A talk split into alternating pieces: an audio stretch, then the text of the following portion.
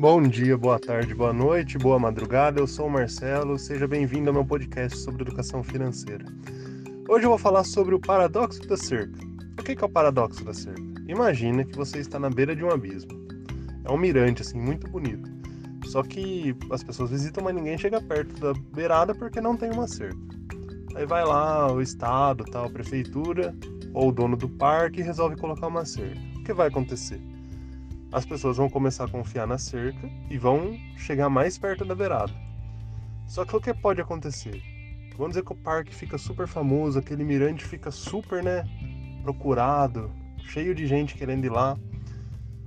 Só que a cerca foi dimensionada para, sei lá, aguentar 10 pessoas. Daí tem 100, 200, 300 pessoas se espremendo contra a cerca.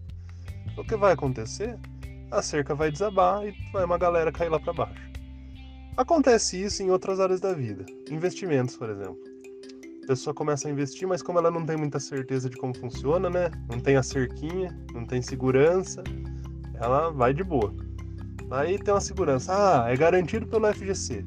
Ah, então dane-se, vou colocar quanto eu quiser de dinheiro aqui. Aí a pessoa não vê a qualidade de quem está gerindo o fundo, daquele título, né?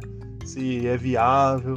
Mesma coisa com ações. Ah, ação não tem perigo, não sei o que tal. É sempre que alguém fala, ah, nisso aqui não tem perigo, é garantido, sai de baixo. Corre e vê se a carteira ainda tá no bolso. Porque a gente se ilude muito com garantias. Quando a gente tem muita garantia, é, a gente acaba passando do ponto, tá? É igual o carro. Imagina, por que, que o pessoal corre muito com um carro esportivo, sei lá, uma Ferrari, uma Lamborghini? Por que, que a pessoa vai correr bastante? Não é por causa do motor, é porque aquele carro tem um freio top, tá? A gente corre muito quando tem um freio top, beleza? E daí é onde ele coloca outras pessoas em risco. Por hoje é isso. Para mais conteúdo sobre educação financeira, entra lá no site no link da descrição. Tchau, tchau!